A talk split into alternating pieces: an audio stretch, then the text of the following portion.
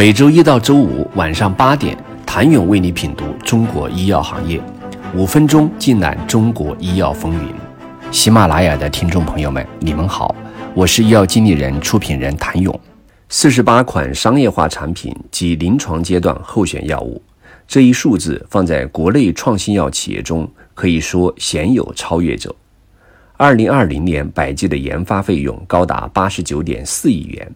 这一数字，即使是恒瑞也不曾企及。截至今年年中，百济的研发人员数量达两千四百七十七人，这一数字比国内大多数生物技术公司全员人数还多，甚至是数倍。二零二零年，百济研发费用占据全年营收的百分之四百二十一点七八，常年的亏损也让业界不禁提问：何时能扭亏为盈？如果抛开研发效率不谈，只看产品管线布局的话，可以说百济想得很清楚，以自研证明实力，以引进弥补自研。回看百济这十一年的研发历程，以 BTK、PD-1 靶点为头阵的自研产品上阵，打响了百济的名号；以 TIGIT、TIM3 靶点为中部力量的产品进展迅速。让百济 FIC 之梦有了实现的可能。CDAC mRNA 技术平台的搭建，又让百济有了更多想象空间。截止二零二一年十一月四号，百济的四十八款产品中有十款已获批上市，管线中还有三十八款候选药物，其中有两款已申报上市申请。这三十八款候选药物中有八款药物属于百济自主研发产品，剩下三十款属于合作开发产品。此外，百济还有超过五十个临床前项目未揭开面纱。在百济合作开发产品中，来自安进的产品占了三分之二。安进作为百济第一大股东，不仅在钱上对百济很舍得，在产品开发支持上也是毫不吝啬。自2019年与安进达成全球肿瘤战略合作后，百济除了获得安进旗下三款药物在中国内地的开发和商业化权利外，更是可以共同开发安进管线中二十款抗肿瘤药。当然，与安进合作的产品在研发过程有成功也有风险，例如一款由安进研发的。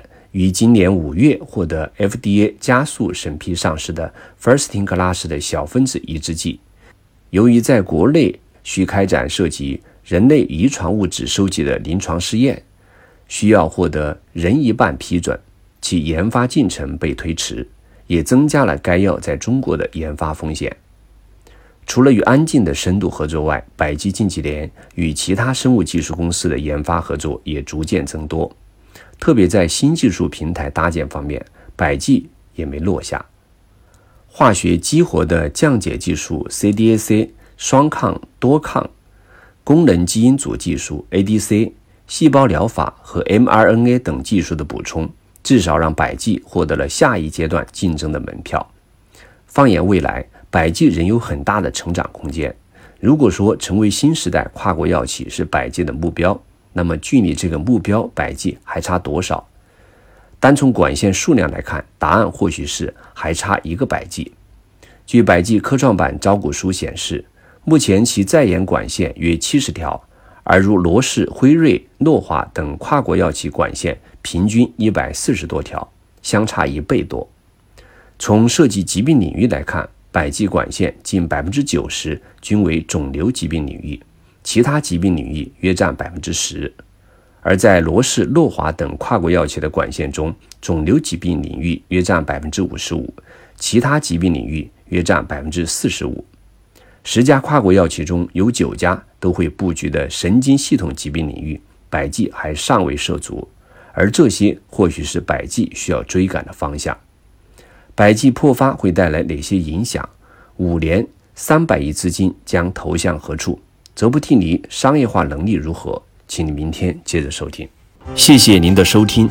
想了解更多最新鲜的行业资讯、市场动态、政策分析，请扫描二维码或添加医药经理人微信公众号“医药经理人”——医药行业的新闻与资源中心。